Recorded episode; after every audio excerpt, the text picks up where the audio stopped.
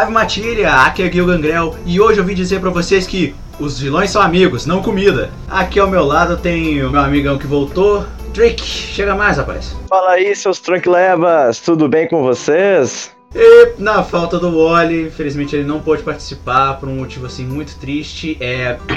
ele não assistiu o filme. Bom, eu chamei meu querido amigo editor, Hang, chega mais. Hang, mano. Muito bom dia, muito boa tarde, muito boa noite, ouvinte da Lady Murphy. Chegou aqui Hangmano para dar uma escrotizada no lugar, com um humor bem duvidoso. E é isso aí, é uma honra estar participando. Cara, hoje a gente vai falar sobre esse filme. Nossa! James Gunn, muito obrigado. James Gunn, muito obrigado, cara. Exatamente. Cara, a diferença que faz um diretor com liberdade. Snyder Cut já tinha nos provado isso, mas chegou James Gunn, botou a Gun na mesa e falou: É isso aqui, ó, cara. É isso aqui. Cara, na minha visão, a gente tava numa era de heróis, assim, muito Marvel, o que é muito bacana. Eu também gosto muito da Marvel. Só que é uma parada que. Eu não sei se eu já falei pra vocês, mas a parada da Marvel, no cinema, no caso, eles botam uns heróis um pouco mais assim no quesito realístico da coisa, mais pé no chão, tipo Capitão América, uniforme mais militar, coisas do tipo. Mas aí o James Gunn chegou assim, é o caramba, cara, são super-heróis, então bora botar roupa colorida, bora botar um trem escrachado de propósito, bora botar... Cara, tem Fatality no filme. Inclusive, Tubarão Rei no Mortal Kombat, é isso aí, tamo junto, Warner, por favor. Oh, concorde, tem sim, que ter. sim. tem Vai que ter o tem que Salsicha, tem que ter o Tubarão Rei. Cara, esse filme foi tão maravilhoso. Eu assisti rindo, eu ri, chorei, fiquei com sono. Não pergunta, eu explico depois. Cara, foi sensacional.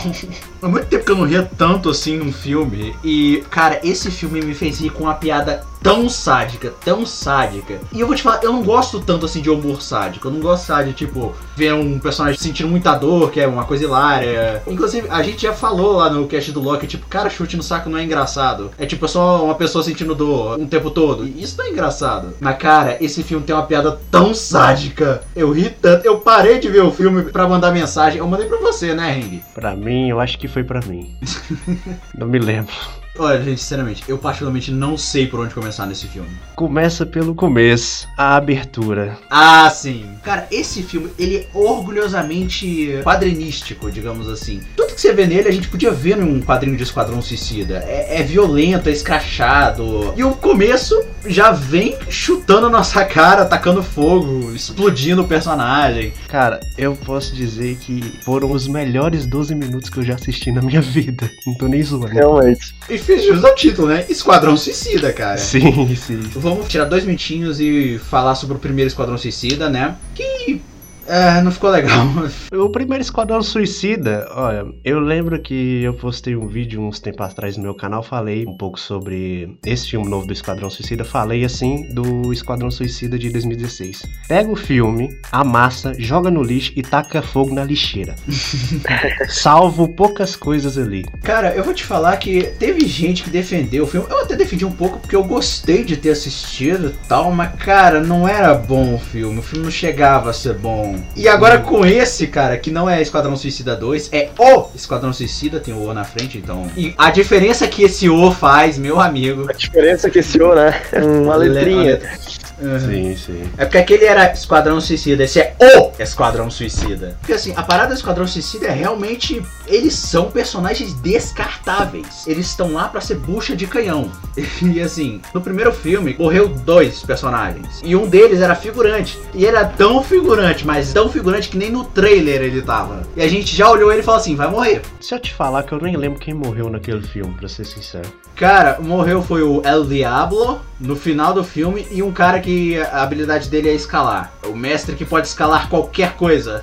Super útil. Eu vou te dizer que do filme de 2016, o que eu gostei foi a Arlequina. Eu não gostei tanto dela no primeiro filme, confesso. Por incrível que pareça, eu gostei do Capitão Boomerang, tanto que quando ele morreu no, nesse filme agora eu fiquei meio em choque, assim, eu pensei, caralho, ele morreu? Fiquei bem surpreso mesmo. Nossa, eu fiquei triste pra caralho. Nossa, eu vou te falar, de todas as coisas desse filme, essa foi a única coisa que eu não gostei. Eu vi gente criticando, mas eu gostei tanto do Capitão Boomerang. Ele era tão da hora. Ele é estiloso, mano.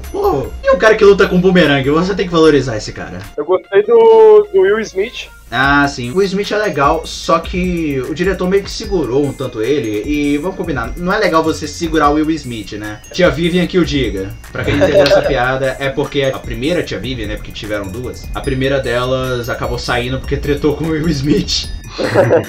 Na época parecia uma boa ideia, mas hoje em dia tretar com o Will Smith não é, cara. Ele é um cara muito likable. Claro que perder o Will Smith foi uma grande perda, né? O filme não deixou a desejar, não ficou faltando isso Não, no filme, não. mas é meio triste que ele não teve o espaço dele de brilhar, né? Eu achei ele estiloso, de pistoleiro. O pistoleiro é um personagem muito interessante. Claro que ele também sofre daquela doença de tirar a máscara do vilão no final do filme. No caso dele é no filme inteiro, né? Só pra poder aproveitar a imagem do ator, que é uma parada que eu nunca gosto em filme de heróis, sempre tem. Mas assim, ficou legal até ele sem máscara. Que eu, geralmente não aparece tanto o pistoleiro sem máscara na- nas séries, jogos e nos quadrinhos, mas ele até que ficou legal. Eu, eu curti o Will Smith. O personagem do Will Smith ficou muito bacana, mas tipo assim, conforme o filme foi passando, eu fui achando meio chato assim.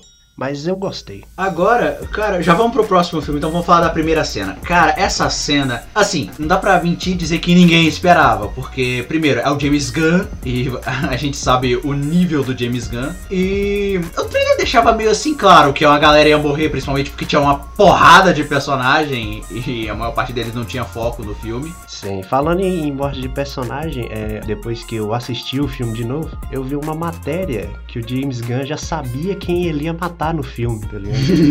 Muito bom, mas cara, é. Assim, alguns personagens foram surpresos, o Capitão Boomerang foi surpresa pra mim. Eu até pensei que talvez ele pudesse morrer, mas achei que ele ia durar mais. E a morte dele foi bem triste. Vamos falar rapidinho sobre a morte de cada um deles e um pouquinho sobre cada um deles. Primeiramente, quando a Doninha morre, meu amigo. não, ali eu já fiquei, não, não é possível. Não, assim, quando eu vi isso, a Doninha, ela é tão engraçada, mas tão engraçada, só que ela dura tão pouco no filme. E ela continua sendo engraçada. Não sabia nadar. É, ela deve ser um dos personagens com menor tempo de tela e mais carisma. Junto, né, do claro, do Boba Fett, lá no Star Wars. Porque, pra quem não sabe, o Boba Fett foi uma invenção, tá ligado? Da comunidade, porque ele não fez nada no Star Wars, nos filmes em geral. Ele não fez quase nada. Mas Hum. todo mundo achou ele foda. Sim. Mas assim, a Doninha é sensacional, ela é muito engraçada e ela morre de primeira, que ninguém. Olha, assim, quando eu vi aquela galera indo, eu falei assim, cara, deve morrer metade. Quando eu vi ela morrendo afogada. Quando eu olhei aquilo, eu falei, vai morrer todo mundo. Tipo assim, eles saltaram na água pra ir na surdina, mas você vê, os personagens são tão descartáveis que ninguém se prestou ao trabalho de saber se aquele bicho sabia nadar. Não, isso aí é culpa da equipe lá, Amanda Waller. E a equipe da Amanda Waller, isso ficou meio subentendido no filme. Só que como tem uma equipe e as pessoas apostam pra ver quem vai morrer, Nossa. o Esquadrão Suicida ele já rola há muito tempo ali. Porque esse filme ele é vendido mais como um soft reboot, tá ligado? Sim, Ai. sim, é um soft reboot. É, mas é bem bacana. Isso é muito bom do filme, porque não descarta toda a história e elimina a necessidade de explicar o que é o Esquadrão Suicida. Apesar que a, cena inicial também elimina a, a necessidade. Mas é uma boa forma de continuar sem continuar a série, tá ligado? E aí, quando começa essa cena, a gente vê a morte brutal de cada um. Isso aí me lembra uma conversa que eu tive com o Álvaro uns dias atrás. Quem lembra do Álvaro aí do podcast sobre Love, Death and Robots, tá ligado quem é. O maior problemático da violência é quando ela é realista. Porque quando ela é escrachada, tipo Mortal Kombat, igual é no filme, a gente não sente ela tão pesada. Prova disso, pega o exemplo que a gente usou na conversa. A luta entre o Kratos e o Baldur, né? É o Baldur. A primeira luta deles, quando você vê ele tacando uma pedra ou uma árvore, você não sente tanto impacto, mas a porrada e joelhada que dá, e aquela quebrada de pescoço, tu sente muito mais, porque é algo bem mais realista. Tanto é que aquela é de longe, mesmo ele tendo lutado contra monstros gigantes em todos os jogos, aquela é de longe uma das melhores lutas de God of War, da saga em si. É excepcional, é uma obra de arte. Só aquela luta já é uma obra de arte. E aí, nesse filme é bom porque, como ele tem ah, essa grande foco assim, em algo mais quadrinístico, e não se engane, os quadrinhos da DC são bem violentos. Cara, o primeiro quadrinho da DC que eu peguei já tinha alienígena cortando o braço do Gavião Negro, cara. Tipo, cortando, decapitando assim. É violência pura. Violência escrachada e tudo. Family friendly, vá pro caralho. Vá pro caralho. Enquanto a Marvel tá nessa de vamos deixar o filme mais PG-13, porque, é claro, né? O cara tomou um escudo dos materiais mais resistentes na cara e a cara dele tá inteira. Certinho, é isso mesmo. Tá vivaço. Tá vivaz. Mas assim, a violência desse filme, claro que não é um filme pra crianças, mas a comédia dele e tudo, é facilmente digerido pra um adolescente qualquer do Brasil. Mas ele tem um tom de humor e de violência muito no ponto, e essa cena inicial deixa bem claro isso. Você vê, por exemplo, o Blackgate, né, aquele personagem que teria traído eles e passado informação. Inclusive, que puta idiota, né, cara? Ele saindo assim, ele de preto, sai assim, levanta as mãos, olha, sou eu, e que não sei o que. Ele tem uma bomba no pescoço e praticamente não dava pra ver que era ele ali. E ele sai pro tiroteio. Define bem o suicida. Exato. A morte da Mongo também é, porque ela não é Mongo, né? Mongol, porque caraca, derrubar o helicóptero. E é bizarro, porque essa Mongo, pra quem não sabe, é uma alienígena, irmã de um dos grandes vilões do Superman. Eu não me lembro mais agora o nome dele, mas é da mesma raça. E ela foi completamente descartada aí. Nossa, só que o que me deixou com raiva é que o fato dela ter derrubado e depois morrido queimada nessa cena, credo. Ela derrubou o helicóptero e depois das farpas das árvores voar tudo no Capitão Boomerang, aí ele se explode o Capitão Boomerang. E é muito triste essa cena porque dá pra ver que ele não matou assim só de maldade. Porque deu pra ver que ele olhou pra Arlequina, com quem ele já tinha uma amizade, né? Graças ao primeiro filme. Ele olhou assim, meio triste, tipo, meio que aceitando, porque ele não ia conseguir escapar daquilo. Cara, foi triste aquela cena. Foi triste, foi triste. Foi demais. muito triste. É... Até, mano, sério isso? Vão matar ele? Cara, sei lá, eu, inclusive vai ter a série do Pacificador, pra quem não sabe. E muita gente tá teorizando que vai ter a Doninha, porque. Ah, é, spoiler, tá, galera? A Doninha tá viva. Dan, dan, dan, dan. Tá vivo. Tá vivaça. Inclusive, a minha teoria é que ela fingiu ter morrido afogada pra poder escapar. Ó, oh, será que a Doninha nos surpreende? Na verdade, ela é uma Doninha com super QI.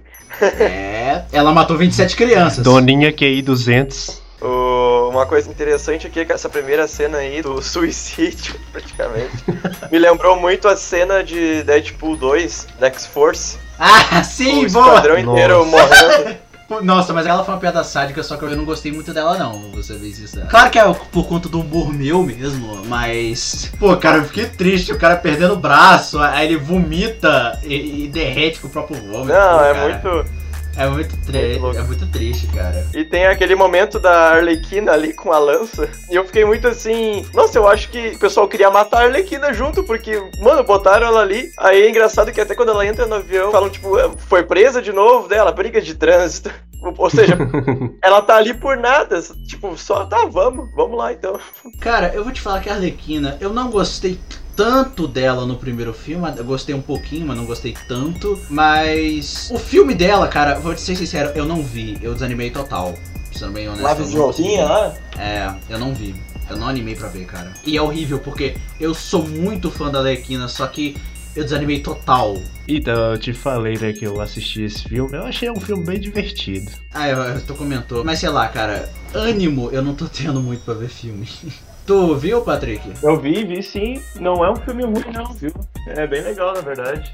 Sim, foi a mesma coisa que eu pensei, que tipo assim, na época quando lançou, o pessoal tava escrachando o filme, tá ligado? Falando um monte de abobrinha e tal. Aí, mais recentemente, né, que eu assisti o filme, eu pensei, pô, o filme é divertido, é bacana. É narrado, narrado assim, né, pela Harlequina, então não dá pra gente confiar muito no que, que ela fala. É um filme bacana, velho, bem divertido. Ele é bem Puss Power, Girl Power. É, eu vou te falar, eu sou muito fã da Arlequina desde sempre, só que tem uma parada que eu olhei e que eles falam que ele não explica por que ela terminou com o Coringa, certo?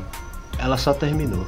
É, eu vou te falar uma coisa, em qualquer outra mídia não precisava de explicação, eu concordo, só que nessa aí me deixou com a pulga atrás da orelha, porque essa é a primeira mídia em que o Coringa realmente é uma Arlequina, porque nenhum outro jogo quadrinho ou filme eu vi um amor genuíno. Por mais que o Coringa do Jared Leto não ficou legal, cara, foi o primeiro Coringa que eu vi realmente amando a Arlequina. O que em si até que é legal, é uma visão diferente e tudo, mas me de, realmente me deixou um pouco com a pulga atrás da orelha, porque seria uma, algo que necessitaria de explicação. Mas eu não sei se isso casa bem no filme porque eu não vi. Vamos falar da sobrevivência da Arlequina, que foi bem legal, porque o Dardo, que inclusive, cara, de todos os personagens ali, eu acho que o Dardo era o que tava mais na merda, porque qualquer um outro, mesmo com poder merda, dava para se virar. Só que, cara, o Dardo, assim, eu vejo muita gente questionando personagem de arco e flecha em super-herói.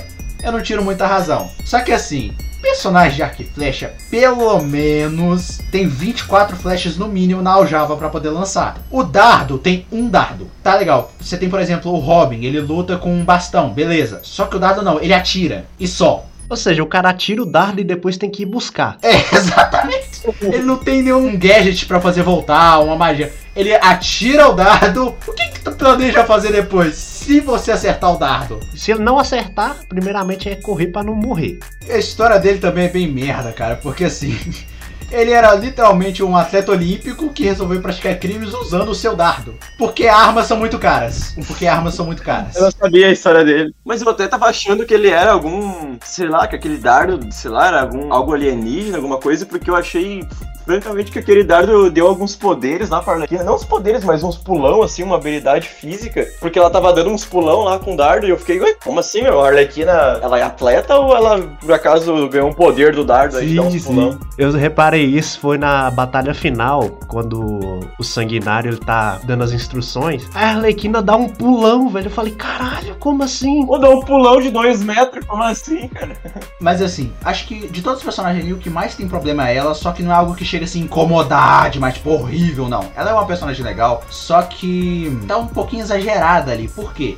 A gente tem o Sanguinário, a gente tem o Pacificador, a gente tem até Caça-Ratos mesmo, todos esses personagens têm um certo nível de treinamento. E se a gente sabe que eles teve um treinamento, mesmo que eles sejam super fodões, a gente sabe que eles têm limites, tanto é que alguns desses personagens têm seus limites mostrados. O problema é, a Arlequina, ela era uma psicóloga, e só. Tá, tudo bem, ela era uma psicóloga de super vilões, beleza.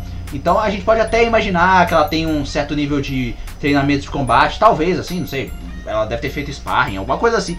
Algum tipo de treinamento pra poder se manter, porque nos quadrinhos de jogos a gente vê ela lutando, sendo que o Coringa, por exemplo, ele não sabe lutar. Ele, tipo, sei lá, ergue os braços e começa a bater que nem louco, porque é o que ele é. Mas a Arlequina, dá pra ver que ela tem um certo nível de combate, ela sabe atirar, sabe lutar, beleza. Só que nesse filme ficou um pouquinho exagerado. Só um pouquinho. A mina é uma máquina de matar, velho. A mina enfrentou uma infantaria sozinha. Uma fantaria treinada sozinha. Aquela cena é muito legal porque a gente vê, tipo, como é que é mais ou menos a mente dela, tudo saindo flow. Inclusive, essa cena é particularmente muito interessante porque ela me lembra um item específico de um jogo específico, que pra quem joga é, Team Fortress 2, ó, vamos lá. Vamos pegar, Overwatch existe, aí tem Paladins, que é o Overwatch de pobre. E o Team Fortress 2 é o Paladins de mais pobre ainda, entenderam? É basicamente isso que é Team Fortress 2, só que ele veio É primeiro. meu nível. E é o que eu mais amo, e é muito legal, Team Fortress 2, recomendo. Tem uma classe lá que é o Pyro. E o Pyro tem uma arma que você ganha ela depois de completar algumas coisas lá, eles te dão de presente. Que troca a sua arma principal, que no caso é um lança-chamas, por uma corneta. O que, que essa corneta faz diferente? Nada, ela é igual à sua outra arma. Só que pra você, tudo que você vê, em vez de você tá atacando fogo, você tá atacando bolha. Em vez de seus inimigos estarem gritando de dor, eles estão rindo.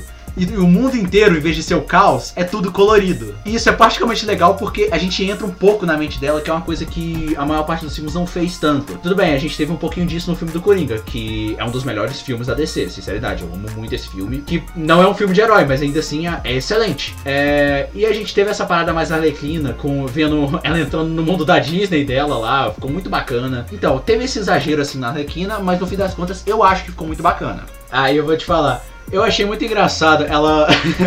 É porque essa cena é muito boa, porque aparece ela do dardo entregando o dardo dele pra ela. Que ele fala, tipo assim, entregue pra. Aí ele para. Aí eu penso, cara, nessas cenas é sempre o cara falando uma última informação. E ele fala antes de morrer, mas nessa aí ele morreu antes de falar. E a Arlequina dando tapinha na cara dele. Entregue pra. Tapa, fala, é pra eu entregar pra quem? E todo mundo parece com a arma dela, assim, não gente, peraí, eu preciso saber pra quem eu pra entregar esse dardo. Pior que eu acho que o James Gunn nessa daí, eu acho que ele perdeu uma piada, porque seria muito interessante no final do filme quando ela fala, o dardo era pra mim, que não sei o que e tal. Uma decisão completamente aleatória, não faz o menor sentido, né? Mas era pra mim o dardo. Eu, seria muito legal se no final chegasse os agentes da Waller lá e falasse assim, não, não, esse dardo aí é herança de família, é pra filha dele. Ele fala, ah tá, seria muito interessante se fosse o trem mó nada a ver e ele só morreu antes de falar mesmo. Mas ficou muito legal de qualquer forma. Uma coisa interessante sobre a fuga da Arlequina lá é que a parte que ela tá sendo torturada, é... aquilo nem, nem te afeta, assim, porque tu sabe que aquilo não é nada pra ela, aqueles choquezinhos lá. Aquilo não é nada. Ela já passou por coisa muito pior. E aí depois, quando ela se solta e sai matando todo mundo, é muito ela, tipo, dando troco, sabe? É muito satisfatório ver aquilo. Cara, eu vou te falar que ah, o filme ele tem um ritmo muito bom. A único momento que ele perde o ritmo um pouco é quando ele entra nessa da Arlequina com esse presidente. É o né? O vilãozão, bombadão, gostosão do. Que eu até esqueci o nome dele. É, eu esqueci o nome dele, na verdade faz total sentido com a presença dele. Porque, por mais que o filme dê uma desandada, eu até ouvi um boato de que, tipo, isso foi, deve ser uma das poucas pressões que teve, porque ela tinha que ter o espaço dela e que não sei o que. Eu não sei se isso é verdade, mas se for, vai tomar no cu. Porque, sinceramente, não precisava. James Gunn pintou e bordou ali, fez muito bonito com a Arlequina, não deixou nada a desejar. Sinceridade, o outro Esquadrão Suicida foi só Arlequina e Pistoleiro. E um pouco do Coringa que ninguém gostou. E, tipo, isso foi horrível, porque a parada do Esquadrão Suicida é ter vários personagens, e isso é o mais legal. Mas, por mais que o filme dá uma pequena quebra de ritmo, bem pequena ali mesmo, isso serviu muito pra mostrar não só a evolução da personagem, que ficou muito bacana, dela pegando o cara no final, e como é que a mente dela fica louca, porque ela tava, é, tipo, numa declaração assim, uma séria, tipo, caralho, velho, eu só atraio merda, é, tudo à minha volta morre, tudo que é bom morre, tudo que é mal me atrai. E do nada ela manda, tipo, ai, é uma pena ter te matado com essa coisa maravilhosa que você tem no meio das pernas. Eu tô puta que pariu. Eu quebrei muito, cara, porque era uma cena tensa, mas ela conseguiu me quebrar. Eu achei que ela ia falar sobre outra coisa ali, só que eu não lembro o que. Eu fiquei super surpreso, tipo, ela matou o chefão. Eu fiquei, tá, sério? Ela matou o boss. E ela nem sabia que a arma tava carregada. Cara, ela tipo, caraca, ela tava carregada. Isso é muito engraçado, cara, porque essa cena serviu pra falar, ok, a gente apresentou esse cara aqui, ele é o vilão do James Bond, porque ele é bonito, ele é poderoso, e não sei o que, ele é filósofo. Não, não, não, morreu. Bom, acabou. E tipo, foi muito aleatório, tipo, o presidente de um país latino querer casar com uma super vilã de uma cidade gringa, porque sim. E não teve justificativa, matou ela e acabou. Isso aí eu achei maravilhoso E também. esse cara falando que a Arlequina inspirou a batalha deles lá contra os outros ditadores, eu pensei, como assim, velho? A mulher, ela é criminosa. Quem disse que criminosos não inspiram as pessoas? O mundo real tá cheio de gente assim. Não inspira a fazer coisa boa. Mas inspirar, inspira. Cara, acho que finalizando a Arlequina, pelo menos ao meu ver, é, ficou muito legal. Eu vi uma galera reclamando um pouco dela, falando que ela faz piada muito sexual e tudo. Mas eu gostaria de mandar todo mundo que falou isso tomar no. Não, brincadeira. mas assim, a Arlequina, ela sempre teve piadas até mais infantis que o Coringa, em certos pontos. Até no quesito sexual, principalmente. O Coringa não é muito disso. Mas ela é, vocês podem até ver, no desenho infantil do Batman, Batman Animated Series, se eu não me engano, o primeiro, assim, do Batman mais sério, foi onde foi apresentado a Arlequina. Ela não surgiu nos quadrinhos, surgiu nessa série e depois passou pros quadrinhos. Por sinal, essa série tem muito mérito com isso. E ela já fazia umas piadas assim, mais com um conteúdo mais sexual, piadinha de quinta série, tá ligado? Nesse filme tá cheio delas. O James Gunn também é muito bom com essas piadas. E ficou legal, eu curti. Casa bastante com a personagem. Aquele momento que dá chuva, eu nunca mais consegui ver uma chuva da mesma forma, cara. Nossa, essa piada foi muito. Fiquei, que? Arlequina? The fuck, Como meu? assim? Você tá bem? Isso foi muito específico. A piada lá do. Ah, se você tossir sem pôr a mão na boca, aquela lá, tipo, tava. Ah tá, essa aí foi boa. Ok. Ela tava muito noiada, ela tava muito louca, tipo, eu tô andando de um lado pro outro. Aí na hora da chuva ela me manda essa, eu fiquei. "Que?" E desde então eu nunca mais saí de casa sem guarda-chuva. É, Mas assim, essa dela tossir sem pôr a mão na boca nunca foi atual, né? Pandemia, estamos aí. É.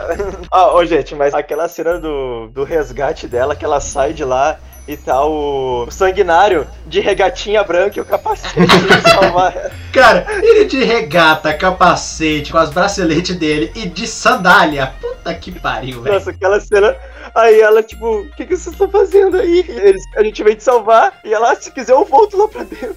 Não, essa cena foi muito legal porque o, o Idris Elba, né, o sanguinário, Bloodspot. Cara, eu curti muito ele. A gente já já fala dele, calma aí. Cara, é, quando ele fala não seja condescendente com a gente, essa cena tá no trailer. E no trailer pareceu meio que ela tava sendo condescendente. Só que no contexto, cara, o que, que é contexto? Puta que pariu, hein? Naquele contexto foi muito bom porque ela tava sendo torturada, ela tinha acabado de passar por mais um trauma, porque, tipo, porra, tinha um cara gostosão querendo ficar com ela, líder de um país, você descobre que o cara é um escroto, mais um pra vida dela. E tipo, ela já tinha assumido que ela tinha sido abandonada, porque ali ela já tinha meio que visto, pô, foi mandado uma missão assim, não era nem uma missão só suicida. Ali já tava claro que a intenção ali era todo mundo morrer. E ali, cara, quando ela vê assim, pera, a gente tava indo te salvar. Sendo que, tipo assim, ninguém mandou salvar ela, não precisava salvar ela. Tipo, cara, você tava indo me salvar.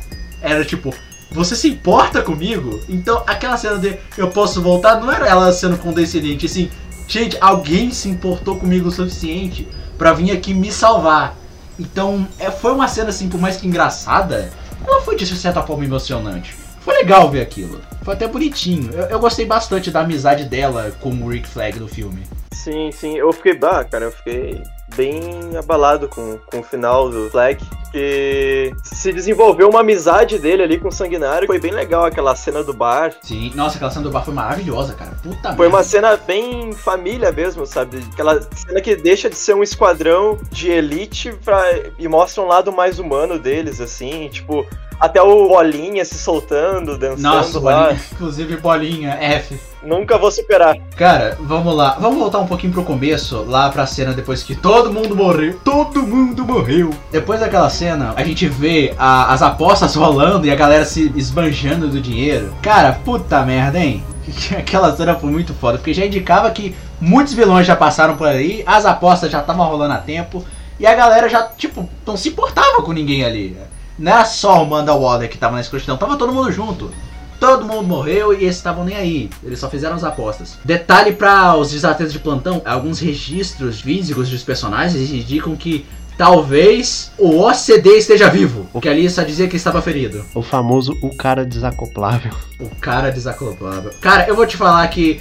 Tudo bem, tá, no inglês é TDK, mas ali era OCD. O homem cujo poder é desacoplar os braços dele e voar até seus inimigos. É o poder mais random que eu já vi na minha vida. É o bug do One Piece. É, o bug do One Piece, só tira os braços, o resto que se for. Mas vou te falar, cara, é, na minha visão, se fosse brasileiro, tinha que ter outro nome, cara. Tinha que ter muito outro nome. A gente tem um nome perfeito pra esse personagem: João Sem Qual? Braço. Sim, sim. Cara, se eu fosse eu, eu chamaria muito João Sem Braço. Mas, cara, é, eu vou te falar que o poder dele ainda é melhor que o outro, porque por mais que é uma merda, porque ele continua sentindo dor no braço, mesmo com o braço. No original, ele não voa com o braço, ele arranca o próprio braço e bate nos outros. E, cara, esse personagem nos quadrinhos é tão mais merda, é tão mais merda, porque ele nem é da nossa época, ele é do futuro, né, da legião de super-heróis. Ele tenta entrar, mas falha miseravelmente. E tem um, um quadrinho em que ele... Nossa, meu Deus. Ele tá numa montanha russa e os braços dele saem voando. E, e ele perde os braços dele. Aí ele acaba parando num viral da internet. Mano.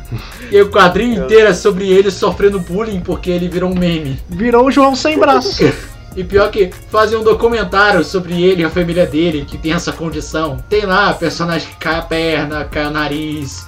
E tem a vovó dele chamada Vovó Caibunda, que a gente melhor nem explicar sobre a habilidade dela. Depois disso vem a parte do recrutamento do esquadrão mesmo do filme. É, o Esquadrão Classe B. É, a história, os dados do Sanguinário é igual o do Pacificador, só que o Pacificador é melhor. Sim, isso aqui é muito bem. Eu vou te falar, é, duas coisas. Primeiro, é, ele é muito parecido com o Will Smith, de fato. é, até a parada da filha, é a mesma coisa, só que bem melhor construída nesse filme. Porque era um estilo bom ali de história e não era bom ter desperdiçado, né? Essa ideia de história. E referente à substituição, entre aspas, cara. Por mais que o Will Smith seja um ator foda, o Idris Elba não nos faz sentir falta de ninguém, cara. Nossa, sim. Puta que pariu, que personagem foda. Ele passa, assim, uma segurança, até pra quem tá assistindo. Ele é um personagem que, tipo, cara, cadê ele? Cadê ele? Por que, que ele não tá aí agora, na cena? Se ele tivesse aí, eu ia estar mais tranquilo. Sim, demais. E ele é muito carismático também, é muito divertido. Ele consegue ser sério e engraçado ao mesmo tempo, é sensacional. Sim. Mano, a cena dele discutindo com a filha dele, eu nunca ri tanto na vida, velho. Sim, caraca, velho. Parece uma discussão bem mais atual, de verdade, de pai com filha. Primeiramente, ele é um personagem até bem secundário dos quadrinhos, mas nos quadrinhos realmente ele conseguiu mandar o Superman pra UTI com uma bala de kryptonita. O que é uma baita justificativa, né? É- Deve ser uma das melhores justificativas pra filme de herói, porque é uma parada que eu sempre critiquei desde que eu era pequeno. Eu criticava isso de tipo. Cara, não é possível que, tipo, tá o Homem-Areia de- destruindo Nova York e só o Homem-Aranha aparece. Cadê o Quarteto Fantástico? Tá na Disney? Mas nesse filme, a justificativa por não ter tantos heróis é simples. Isso é uma missão militar, primeiramente. E quando aparece um titã gigante, pô, a Mulher Maravilha não vai chegar lá tão rápido. O Flash, até contactar ele, o Starro já tinha sido derrotado.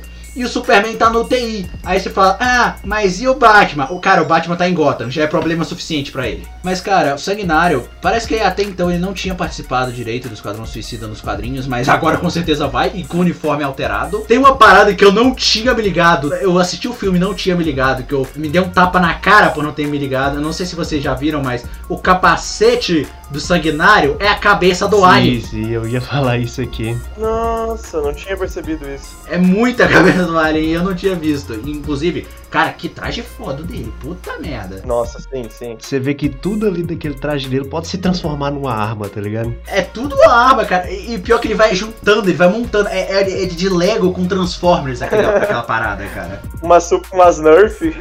Batman chora. O Batman tem um cinto de utilidades, ele tem uma roupa de utilidades. Sim, isso aí que é o verdadeiro preparo. Cara, é muito bom, muito bacana. A parada dele ter medo de rato, que é uma coisa muito random, Não. também, mas, mas é muito boa. Muito bom, muito bom. E ele explica depois, é uma boa explicação até, mas ficou muito legal, ficou muito legal. O cara mandou o Superman pra UTI, mas ele tem medo de rato. É uma parada, assim, muito boa de botar uma fraqueza ridícula num personagem. É uma parada que tem muito em anime, inclusive. É, Sim, tipo, sim. Goku com agulha ou o Natsu com transporte público. mas a parada dele, da UTI, é realmente é dos quadrinhos, mas a história dele foi um pouco alterada. Pouco não, né? Muito alterada. Nos quadrinhos, a parada é que tava rolando a guerra do Vietnã, ele não foi, ele não queria ir, então o irmão dele foi no lugar dele. Aí o irmão dele perdeu os braços e as pernas, e ele se culpa por isso de tal forma que ele ficou traumatizado e achou que ele tinha ido pro Vietnã e tava loucaço. Nas loucuras dele lá, o Lex Luthor manipula ele e ele vai lá e dá um tiro no Superman. E ele é só um humano normal. Não é todo mundo que consegue mandar o Superman pra UTI, né? É, isso aí é uma coisa pra botar no currículo, cara. Cara, isso que você falou do perfil dele ser idêntico a do pacificador é tão bom, porque quando eu vi o filme eu achei, pô, não é possível, tá falando a mesma coisa? Será que isso não pode ter sido um erro? Será que foi de dublagem? Não sei. Aí do nada ele fala, pera, e você falou que era uma equipe muito única, ele tem as mesmas habilidades que eu.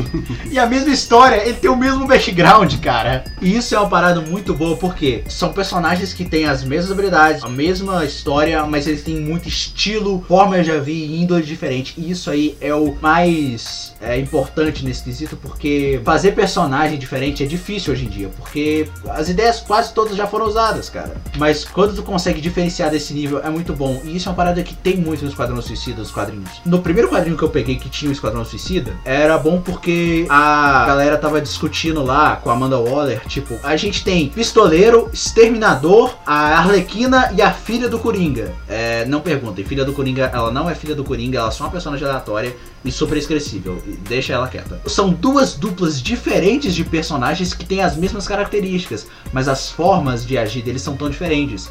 E a competição entre eles faz a coisa acontecer. Isso é uma estratégia tanto do Esquadrão Suicida, dos quadrinhos, tanto uma estratégia da Amanda Waller, quanto uma estratégia de roteiro mesmo. Porque deixa os personagens mais interessantes e faz a história andar. E no caso desse filme, rola muitas piadas, cara. Cara, do Pacificador, cara, eu só tenho uma coisa pra dizer.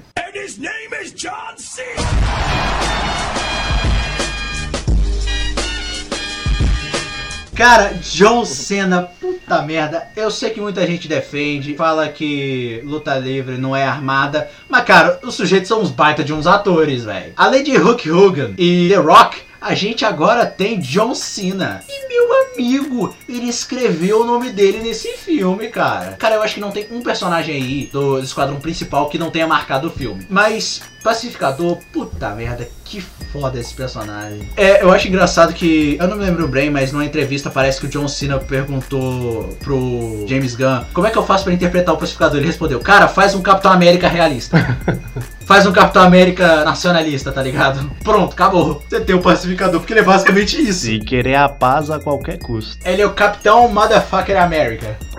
Motherfucker America. Cara, é... o que, que você tem pra falar pra mim, Trick, sobre o pacificador? O que, que você achou dele? Não só do personagem, mas da entrega do John Cena. Desde o do início, quando ele apareceu ali, todo casca grossa, assim, eu curti muito o fato dele querer estar sempre se comparando ali, não se comparando, mas sempre querendo se provar melhor do que o Sanguinário. Que o Sanguinário, ele, naturalmente, ele já tem uma natureza de líder, uma coisa natural dele, mas o Pacificador não. O Pacificador, ele é mais, como é que eu posso dizer, um lobo solitário. Mas em alguns momentos, o Pacificador fez eu rir demais, cara, porque tava se abrindo ali com o pessoal, ah, principalmente naquela cena lá que o geral tá dormindo na floresta, tá ali de cuequinha. E você vê pelo volume da cueca que o cara tá sempre armado, né? Pelo visto.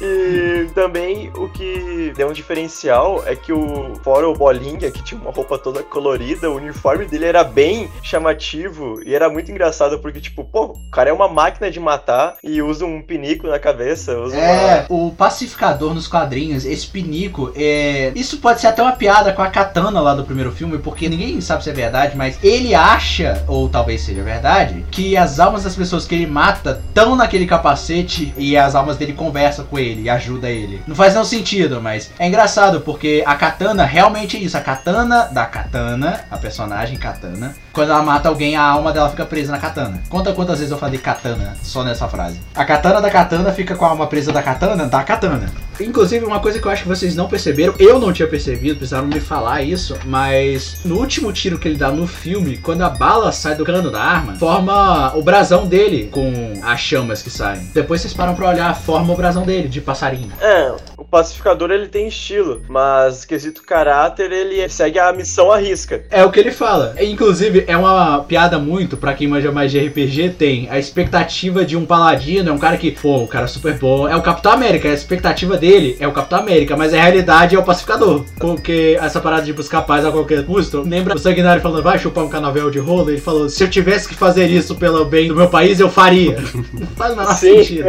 E, nossa, caça-ratos tentando buscar racionalidade no meio daquele bando de maluco é muito boa, cara. Ela fala, como é que seu nome é pacificador sendo que você mata todo mundo? Ele fala, paz é uma coisa que eu gosto de montão. E eu vou alcançá-la. Não importa quantos homens, mulheres e crianças eu tenho que matar pra isso. É literalmente isso. Literalmente isso. Cara, é, vamos falar da Caça-Ratos, cara. Vamos falar um pouquinho da Caça-Ratos? Cara, ela é muito likeable. Ela é portuguesa, se eu não me engano. A atriz dela e a personagem, tanto, é Sim, portuguesa. eles deram origem portuguesa pra ela. Ficou bacana, ficou bacana. Inclusive, Caça-Ratos 2 não existe nos quadrinhos, mas o pai dela, Caça-Ratos 1, existe. Ele é um vilão do Batman, inclusive. Ele é até que é bem legal, tanto é que é engraçado porque descobrem que ele na verdade é um meta-humano quando ele morre, porque tinham liberado algum tipo de robô ali. Não sei se é o Android Amazon, é o Android Amazon da DC, não a Amazon a empresa. Eu não sei se foi ele, mas tinha algum caçador de meta-humanos, tipo um sentinela do X-Men, tá ligado? Caçando e matou ele porque só ali descobriram que ele na verdade era meta-humano, porque até então ele só usava ciência pra controlar os ratos, mas não, ele tinha algum tipo de poder ali de controle mental com ratos. E quando a gente vê isso, a gente pensa, pô, deve ser fraco. Aí quando a gente pensa, não, se ele consegue controlar uma legião de ratos, ela deve ser forte, ela deve ter um certo poder. Só que, meu amigo, o poder que ela tem é absurdo, cara. Nossa, eu vendo ela assim, eu. Tá. É aquela que vai ser o stealth, vai ser pra desativar as câmeras, vai. É ratos, ninguém vai ver eles. Me surpreendi. E são meio úteis, não pode mentir. Ela foi no stealth, só que a gente sabe o que, que aconteceu no final do filme. Meu amigo. Eu vou te falar, cara, aquela morte do Starro foi uma das maiores mortes de vilão, assim, da face da Terra. Porque já teve vilão que morreu de forma horrorosa. Já teve, porra, lá na múmia morrendo, caindo pro submundo. Uma parada de coisa, mas porra. Imagina ser devorado externa e internamente por ratos. Porque assim, a parada que sempre a gente pensa, porra, inseto é um bicho que quando tá junto faz um caos. E os ratos não seriam como insetos pro Starro. E, mano, aquilo ali dava medo, cara. Ai, a gente já tá pulando muito. Mas eu vou te falar, cara, pra caçar ratos, cara, vários personagens despertou emoções na gente. Pode ser a emoção de riso, de choro, de alegria. Mas até hoje eu nunca vi uma personagem que olhando pra ela me deu a vontade de deitar e cochilar. Porque ela dorme tão gostoso, cara. Ela tá num soninho tão bom. Ela tá num soninho tão bom. É como o pacificador diz, millennials. Exatamente. A, a cena do Tubarão Rei com fome devorar ela e ela só de cochilando de boa. É que eu tava num soninho tão bom. Eu tava num soninho tão bom. Toda vez que ela deita pra cochilar, e pior que eu assisti o filme de madrugada, cara. Dá uma vontade de cochilar junto, porque ela dorme muito bom. Falando dela, só traçando um pequeno paralelo aqui, a gente com a outra personagem que não é gringa, é a Alice Braga, que é a atriz, no caso Alice Braga, é brasileira. E ela faz a líder da resistência lá em Corto Maltese. é? Ela é brasileira. Tem um, até um, inclusive, um vídeo promocional muito bacana dela e da Caça-Ratos, dois, conversando e tentando passar é, expressões populares entre o Brasil e Portugal, que pra quem sabe um pouquinho sabe que são bem bizarras. Ela tem cara de brasileira mesmo, a líder da resistência. Ela é uma personagem bem legal, ela não tem tanto espaço assim no filme, mas ela ficou bem bacana. Tanto é que eu vou te falar, naquela cena em que o Rick Flag é, entre aspas, capturado, eu podia jurar que eram a resistência. E eu tava certo. Só que a questão é, quando eles foram salvar eles, não vamos falar dessa cena ainda, calma. Eu achei, pera, então não é resistência. Então eles são vilões mesmo? Como assim? Eu fiquei assim meio confuso. Aí depois eu descobri que era realmente a resistência e eu tava certo. Mas a gente já chega nessa cena. da Caça-Ratos, bora falar da Homem Bolinha? Cara, que personagem amável, viu? Tipo, a Caça-Ratos ela é um coração do filme. Ela é muito amável. Mas se ela é o coração, o Homem Bolinha é a alma, cara. Que personagem amável, cara. Eu gosto dele porque ele foi o único que se importou com a morte do Milton. É, cara, Milton. Milton é um personagem muito importante nesse filme. Pô, cara, Milton é muito amável, cara. Ele não tinha que estar ali. Ele não tem nem fala no filme. Eu acho que pra falar do Homem-Bolinha já começa o carisma por ele pelo filme do Homem-Formiga, né? Já começa por isso. Sim, sim. O ator é o amigo do Scott, o dono da van lá. Sim, sim. Sério? Caralho, é? Sim, da Baba Yaga, do Soro da Verdade. Mano, eu não sabia. Não, tá zoando. Não sabia. Mano, velho, não sabia. Já começa por aí. Caraca, velho. Nossa, na moral, eu não, não tava ligado. Pior que é, não parava de pensar nisso. Mano, você tá doido. Mas vamos lá. Cara, o Homem Bolinhas, é, ele é mais um vilão do Batman. Inclusive, cara, quem viu Lego Batman sabe que o Batman tem uma galeria de vilões muito escrota. Tipo, tem vilões muito fodas. Mas também tem vilões muito merdas. Mas muito merdas. É, é muito legal a cena do lá no Lego Batman, quando o Coringa apresenta todos os vilões e ele fala, tipo, um trilhão de vilões assim com os nomes moletórios, tipo Homem Bolinhas, Homem Zebra, Rei dos Condimentos, Homem Calendário, Homem Zebra, é, Mariposa e tal, e ele fala todos esses personagens, e o motorista do avião fala, diz aí, você tá inventando uns desses, né? Ele fala assim, não, não, todos existem, pode jogar no Google. É porque assim, depois de um tempo também fica difícil você inventar vilões bons, né? E aí começa a criar os merdas. O Homem Bolinhas é um deles. A origem do Homem Bolinhas, de novo, no quadrinho é bem diferente. Tanto é que ele faz parte. Nossa, pra você ter noção, ele faz parte de uma equipe B. Aliás, acho que é da equipe C do Esquadrão Suicida. Uma vez, e na única vez que ele aparece, ele morre com a cabeça explodida. E eu não vi direito essa cena, tem alguma coisa estranha nos quadrinhos, porque quem tava dirigindo esse Esquadrão Suicida era o Batman. Só que não o Batman Bruce Wayne, o Batman Dick Grayson, que é o primeiro Robin, pra quem não sabe. E ele matou o Homem Bolinhas, eu tô... Eu perdi alguma coisa nesse quadrinho, gente. Desculpa, eu não li ele completo, eu só vi na internet. Mas enfim, essa é a única participação dele no Esquadrão Suicida. Ainda bem, ainda bem que no filme foi diferente. Olha, o começo do personagem já era maravilhoso. Porque quando ele chega assim, ele fala assim: chamam ele de Homem Bolinhas. Aí o pacificador. O que, que ele faz? Taca a bolinha nas pessoas? Aí ela não fala nada, ele. Pera, ele taca a bolinha nas pessoas? Caraca, é muito bom. E é muito bom porque atrás dele aparece um cara que, zoando ele, eu vou te chamar pra fazer bolinha lá no aniversário do meu filho, ou do meu sobrinho, não sei. Aquele cara, pra quem não sabe, é o Homem Calendário. Inclusive, o Homem Calendário é um vilão, assim, bem B do Batman. Mas ele tem uma participação importante lá na animação Batman Longo Dia das Bruxas. É uma animação muito boa, recomendo demais. Ele tem uma boa participação lá, mas ele não age como vilão, não. Ele só age como um prisioneiro lá, conselheiro do Batman. Mas enfim. Voltando pro Homem Bolinhas, é, o trauma dele, cara, é um trauma assim que ninguém pode dizer que não é traumático. Imagina você, assim, você, você. Por mais que você ame a sua mãe. Imagina ver todas as pessoas fossem a sua mãe. Em todo momento. Agora imagina se você odiasse sua mãe. Se sua mãe fosse uma pessoa, um ser humano horroroso. Torturou, fez experimentos. É, com ela e com os irmãos. E é engraçado porque fala: O que, que aconteceu com seus irmãos? Ah, morreram, outros viveram. Ela trabalhava no laboratório Star. Era obcecada com transformar os dela em super-heróis, cara. Inclusive, eu gostei dessa menção ao- aos laboratórios Stark. É, não são muito mencionados, são poucos, né? Só mais agora no Liga da Justiça e principalmente no Snyder Cut que eles tiveram alguma relevância. No primeiro Liga da Justiça, que foi alterada pelo Josh Whedon, é, Laboras Star é uma vírgula lá, cara. Ficou muito pai, é, como a maior parte do filme.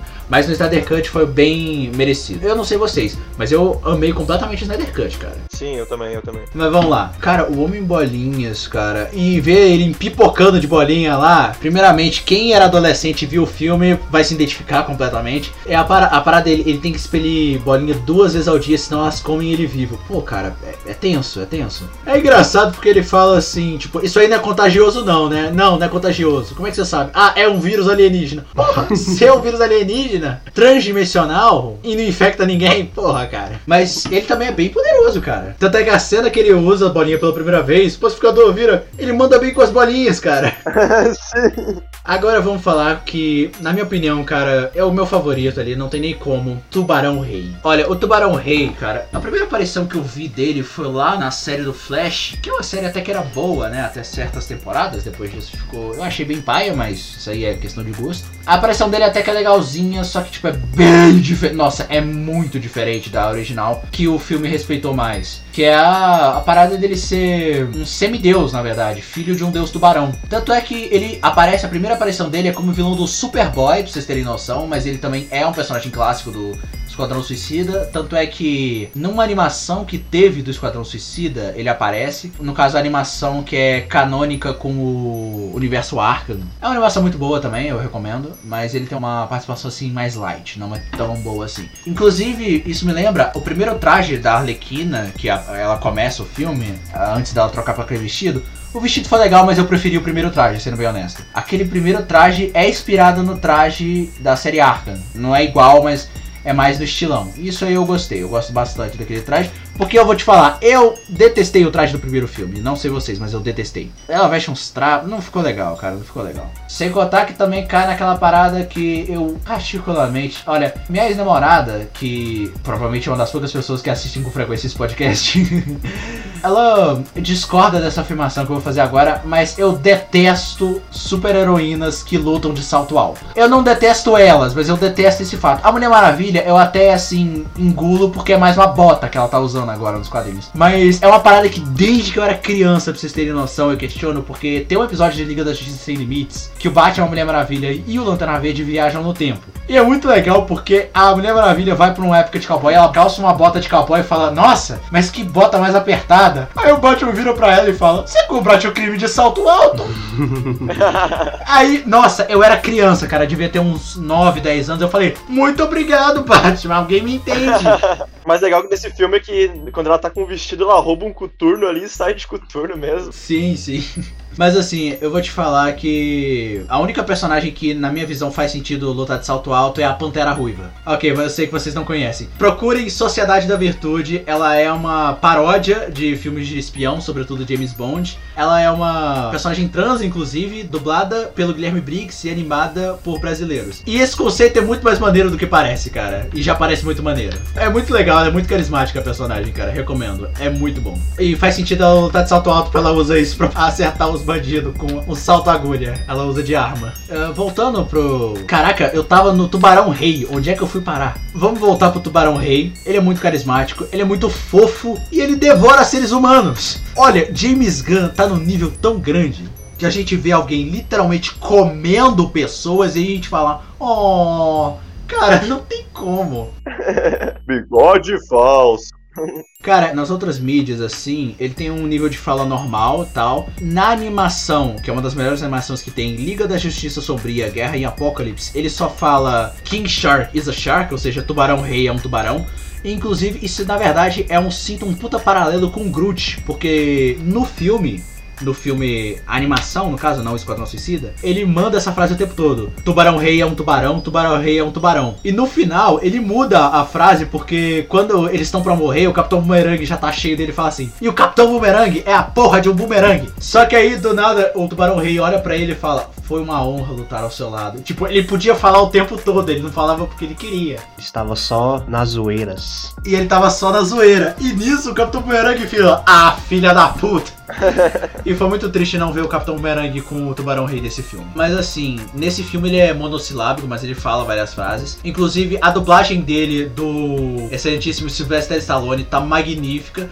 Inclusive, o dublador do Sylvester Stallone brasileiro fez ele também. Ficou muito legal. Cada frase que ele manda é muito boa. Até quando ele, quando ele fala de que vai disfarçado com um bigode mexicano. Eles não estão nem no México. Ele fala, sim. Sim, aí, ah, droga, tá aprendendo espanhol agora. Eu, ser muito esperto, gostar livro bastante. E ele lendo o livro de cabeça pra baixo. É, e quando ele tá lá na. Cara, aquela reunião em que a Amanda Waller explica sobre a missão deles, cara, é muito boa, porque lá você conhece os personagens, né? Porque o Homem Bolinha tá todo recluso. A Caça-Ratos perguntando sobre coisas aleatórias, tipo o retroprojetor que tá ali no canto. O Sanguinário tá, tipo, folgado lá, só querendo saber, tipo, fala logo e me deixa matar pessoas.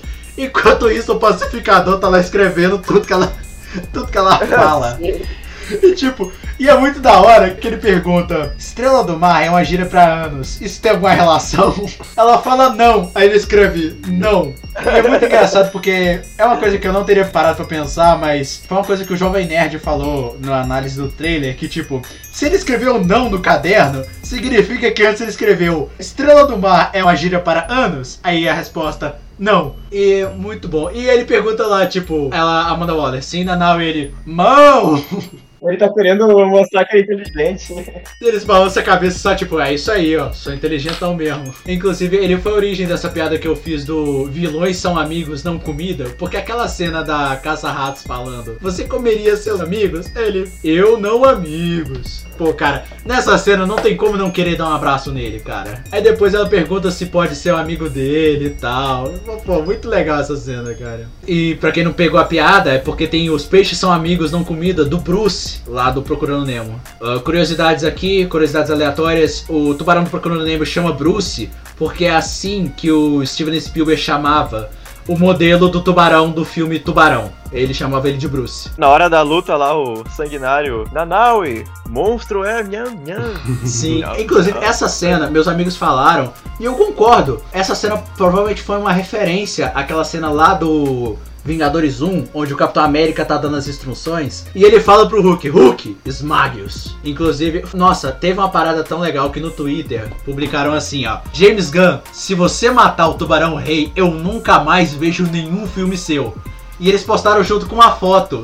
E o James Gunn, ele não falou nada sobre esse comentário, ele só retweetou e falou: Nessa cena, Tubarão Rei está comendo uma cabeça humana. E não precisou falar mais nada, a gente entendeu o recado. Nossa, o, o- ele é blindado?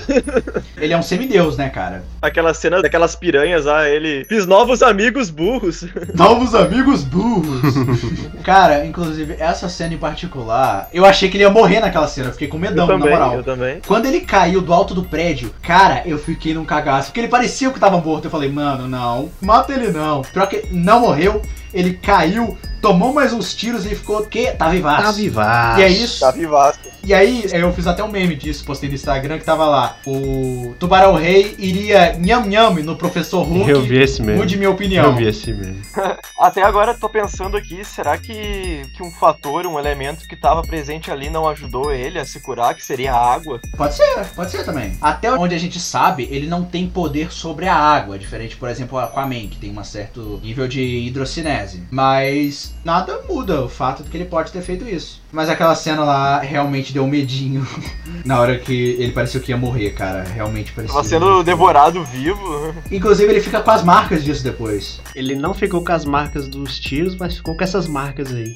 Ô, gente, as estrelas tentando grudar no rosto dele. ele, tipo, É, e não conseguiram, né? Porque não cabe. Ai, muito bom, ele muito de bom. boa, ele bem de boa, assim, olhando. Todo mundo fazendo escudo e ele, que que é isso aí? Mas cara, vamos lá. O Nanai é muito carismático. Inclusive, puta cena triste foi quando a gente viu todo mundo socializando lá e ele esperando na van. Pô, cara, fiquei Ah, triste. nossa, nossa. tadinho, tadinho. Depois ele fez um bonequinho lá com a bomba. Pacificador. Ah, pô, muito bonitinho, cara. Como não amar esse devorador de pessoas, tá ligado? Não, e eu achei mais engraçado ainda que depois já tinha passado essa cena do pacificador. Ah, não tem nada a ver comigo, nada a ver. Aquela cena foi já pra você ver o negócio. Ele é cuzão, pronto. Já pra você se desacostumar com o personagem. Nessa pegada, vamos seguindo aqui a parte da história do filme. De novo, antes de falar sobre uma das melhores cenas do filme, eu diria que talvez seja melhor porque ela tem ação, comédia na medida certa e a tragédia, né? Porque, bom, é, comédia e tragédia desde a Grécia Antiga sempre vieram a, a, alinhados. Então, é isso. Só isso mesmo. Antes de falar dela, vamos falar um pouquinho sobre James Gunn, que, cara, eu acredito no James Gunn em tudo que ele faz. Eu não conhecia ele, mas eu já acreditava nele desde Scooby-Doo. Pra quem não sabe, o live action de Scooby-Doo foi feito pelo James Gunn. Que obra excelente, aquele live... Cara, não tem como não amar aquele live action. Eu vi quando era criança e conforme você vai ficando mais adulto, aquele live action vai ficando melhor e as piadas cada vez mais pesadas. Mas é, é muito bom e antes mesmo de Scooby-Doo Mistério S.A., que é a melhor animação de Scooby-Doo, é a coisa mais bem feita de toda a série, na minha visão, aquele live action conseguiu fazer uma coisa que antes não tinha feito, que é aprofundar os personagens. Porra, mudou completamente a, a visão que a gente tinha da Daphne e do Fred, que eram personagens que eram tão é, anticarismáticos, é, é, acho que seria a palavra melhor, que hum, os roteiristas lá do primeiro desenho tiravam eles de cena para não ter que escrever sobre eles, porque não achavam eles interessantes. Sem zoeira, é isso mesmo. E aí eles ficaram muito legal, ficaram várias é, frases muito bem feitas, os personagens ficaram super profundos e carismáticos. Tiveram algumas cenas que foram retiradas, né, porque eram um pouco mais pesadas. Outras nem tanto, porque mostra muito bem. James Gunn ele é muito bom em pegar personagens é, esquecíveis ou não tão carismáticos e juntar. O Scooby-Doo eles não são esquecíveis, né? Mas ele fez muito bem em separar e juntar eles. Muito bacana ele separar pelo conceito de é, eles não aguentam mais ser o estereótipo que eles são. Mas no Esquadrão Suicida e no Guardiões da Galáxia, que são duas obras maravilhosas, cara, sem zoeira, eu prefiro muito mais Guardiões da Galáxia do que Vingadores, assim, em, em pegar para assistir, porque eu acho muito melhor. Não só pela pegada espacial, mas também pela direção e pela forma que as piadas e os contextos são bem entregados. Mas o James Gunn ele é muito bom nesse quesito de pegar personagens esquecíveis. E quando ele pegou Esquadrão Suicida, que reúne vários personagens esquecíveis e deixaram ele brincar à vontade, porra, ele pintou e bordou ali. E ter direito, né, de fazer as piadas pesadas, que é uma coisa que ele não tinha na Marvel, né? Porque Disney tinha que ter certos limites. Ali ele não teve limite nenhum, cara. Foi escatológico a comédia É, dele. mas ele mesmo disse, ficou muito bom. ele mesmo disse que ele não faria um filme mais 18 do Guardiões da Galáxia. É, até porque não casaria tão bem assim, né? Sobretudo com o clima da Marvel, com tudo. Mesmo que algumas pessoas discordem, ele é um cara que tem noção do que tá fazendo. Sim, sim. Olha, eu não sei vocês, mas eu fico muito dividido entre o live action do Scooby-Doo, sobretudo o primeiro. O segundo eu também amo de paixão, mas o primeiro é inesquecível. Mas eu particularmente fico na dúvida entre o primeiro Scooby-Doo e o Esquadrão Suicida, porque os dois me pegaram muito no coração aqui, cara, sem zoeira. Outra coisa sobre o James Gunn, eu tô olhando aqui o Savant, o personagem, né, Savant. Mas esse é um cara que ele também tá em outros filmes, né? Se eu não me engano, ele faz o Yondo no Guardiões da Galáxia. Ele é um cara que tá em muitos filmes, né? Junto com o irmão do James Gunn, ele é um cara que tá em muitos filmes do próprio James Gunn. Todo mundo, acho que todo diretor, assim, produtor, tem algum amigo, algum cara que coloca em tudo que faz. Eu tenho o Oli. Eu tenho o Oli. É. Pra vocês terem noção da gente jogando RPG, cara, uma vez eu tava jogando três mesas diferentes, eu tava mestrando, né? Três mesas de RPG diferentes, o cara tava nas três. Caralho. Era tipo três por semana, o cara tava nas três. Eu, Qualquer coisa que eu faça, eu arrasto o cara pra essa loucura, que ele é um dos poucos que me aguenta. e assim, falamos do James Gunn, vamos falar da melhor cena, se pá, do filme. Cara, antes de falar dessa cena, eu queria falar uma coisa sobre o James Gunn também, que é a escolha da trilha sonora. Todo filme do James Gunn tem uma trilha sonora foda. Esse não foi diferente. E naquela cena que eles estão lá no bar, toca uma música brasileira que eu não tinha reparado, fui ver depois. Toca, eu também só fui ver depois. É muito boa, é, até porque é um país latino, assim, né? Então tá mais próximo, então faz sentido. Sim. Aí ficou mó bom até, e teve a ilustre participação de Carol com Isso aí não foi legal. Mas a música é boa. A única coisa que eu vou te falar que eu realmente questionei é escolher ela. Não vamos questionar o ser humano que ela é, né? Vamos evitar fazer isso, não vamos procurar treta. Mas a escolha de marketing me incomodou, eu vou te falar. Porque escolheram ela pra fazer uma propaganda. Não se engana, a propaganda, se o roteiro até que tá bom. Mas chamar uma pessoa que tem 99,9% de rejeição pra fazer uma propaganda do teu filme não é uma boa escolha. Cara, nem político tem tanta rejeição assim, vamos ser sinceros. É, assim, né? Mas o importante é que a música é boa e isso não estraga o filme, de fato. Só é uma coisa que eu questionei. Mas enfim, o que importa é que a trilha sonora é maravilhosa, muito bem feita e muito bem climática, cara. Sim, eu quis citar a trilha sonora aqui porque uma coisa que eu sempre bato na tecla é que uma das coisas que vai fazer ser o filme ou série ou animação que seja ser impactante é a trilha sonora. Não à toa, os maiores filmes e os maiores clássicos têm as trilhas sonoras mais épicas. Sim, sim. Porque a música dá o tom e o tom da música. É muito bem casado. Quem estuda música mais vai estar tá ligado como é que faz. Quem estuda cinema também. Eu não estudo nenhum dos dois, mas eu tenho noção disso. É muito bem feito. Isso é tão vidrante que até pessoas que não viram o filme conseguem cantarolar a música de Star Wars, ou então de Jurassic Park, de Harry Potter, O Senhor dos Anéis, cara. E inclusive Senhor dos Anéis e Star Wars são dois, assim, grandíssimos obras nerds que tem várias trilhas sonoras diferentes e cada uma delas com o seu tom épico diferente. Músicas assim que são quase hinos, né? Galera também do público dos animes, porra, abertura de anime hoje em dia também são muito bem quistas. Vai dizer, é Attack on Titans que eu diga, né? eu, cara, sem zoeira. Eu assisti três episódios de Attack on Titans, a abertura tá gravada na minha mente até hoje. Isso fora bilhões de outros animes, como por exemplo, sei lá, Tateno Yusha, né? Eu guardo lá na memória porque tá em momentos específicos da minha vida que dá emoção, cara. Vai chorar? Agora não, depois que acabar o podcast eu vou. Mas vamos falar agora da melhor cena assim que eu ir no banheiro. Deixa eu só fazer uma pausa aqui. Tá bom. Peraí.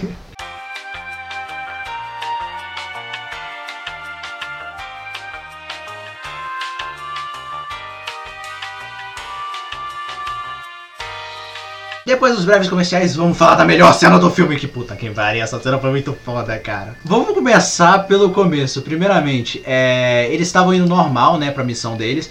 Quando a Amanda Waller fala do Rick Flag. Pra começar, eu achei estranho porque ela sacrificou o Rick Flag, mas depois que viu que ele tava vivo, falou assim: não, pega esse cara aí e boa. Eu falei: Amanda Waller, como assim? O que, que você tá pretendendo? Porque ele é dispensável ou ele não é? O Rick Flag, ele não foi sequestrado, ele foi salvo pela resistência. Mas os caras, até então, pior que o filme engana a gente, porque eu não sei vocês, mas ele me enganou. Até então eu achava que aquilo lá é, ele tinha sido sequestrado. É, na verdade, antes eu tinha achado que ele tinha sido salvo, mas quando falaram sequestrado, eu falei: pera, sequestrado? Ah, tá, então são vilões. E aí começa a galera usando, primeiramente, distração com os ratos, e a partir dali, cara, começa ah, o show-off. Porque chega o pacificador atirando e a cena é muito bem feita, porque ela é feita em plano sequência, não sei se vocês repararam. sim, sim. Cara, plano sequência é uma coisa muito bem feita e tipo, vai mostrando eles. E assim, tem algumas cenas que a gente se pergunta, como é que não viram esses caras aí? Mas é porque, tipo, tá tampando, então deve ter algum argumento pra eles não terem sido vistos. Mas, pô, a licença poética ali é muito boa, cara. Eles vão passando, trucidando, queimam, atiram. Pô, o cara dá um tiro. Veja bem, ele deu um tiro numa mesinha, num criado mudo, derrubou um, um ventilador, inclusive, que puta cara idiota, tomando banho do lado de um ventilador. Eu sei que deve fazer calor, mas, cara, o ventilador elétrico cai na banheira e mata o cara eletrocutado. Ele mata a mulher com um tiro, mata o cara na machadada. Tem um cara que ele tá dormindo, ele mata ele dando várias machadinhas pra depois dar uma machadada no final. Não precisava fazer aquilo. Pacificador. Pacificador. Nossa, e tem aquela cena dos dois se encarando assim, atirando nos caras sem olhar, e depois ele só dá um tiro assim no cara e fala assim: Ha! Errou, trouxa! Não matou ele de primeira. Aí ele fala: munição explosiva, aí o cara explode, ele fala: Hã? Ninguém gosta de um metido. Ele fala, pô, se o metido for foda pra caralho, gostam. Aí ele, merda, é verdade!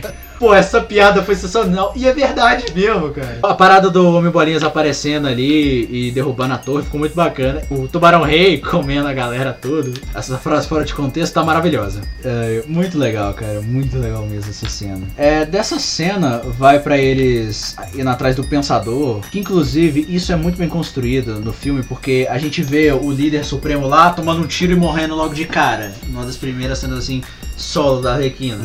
Aí depois a gente vai pro general. Aí depois a gente tem o pensador, que não faz muita coisa no filme. Tipo, ele é uma parte importante do filme.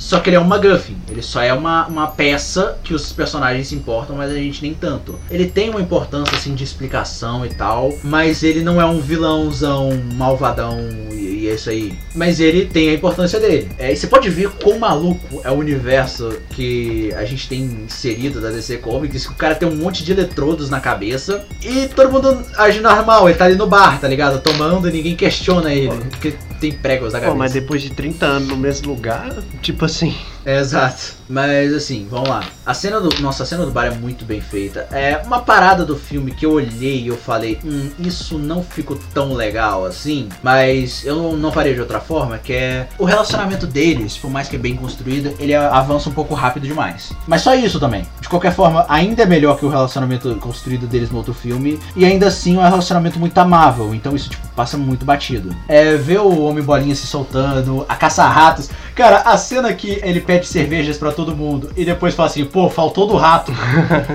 Isso me fez gostar do pacificador. Porra, o cara é, é um nacionalista, assassino miserável, mata criança e não tá nem aí. Agora que você falou do rato, Sebastian, eu nunca pensei que eu diria isso, mas eu achei um rato fofinho pra caralho. Sebastian. Nossa, inclusive aquela cena da Alice Braga conversando com o Rick Flag. Ele fala, aquele rato tá acenando pra mim. Ele, é, acho que sim. Por quê? Acho que ele só quer ser simpático.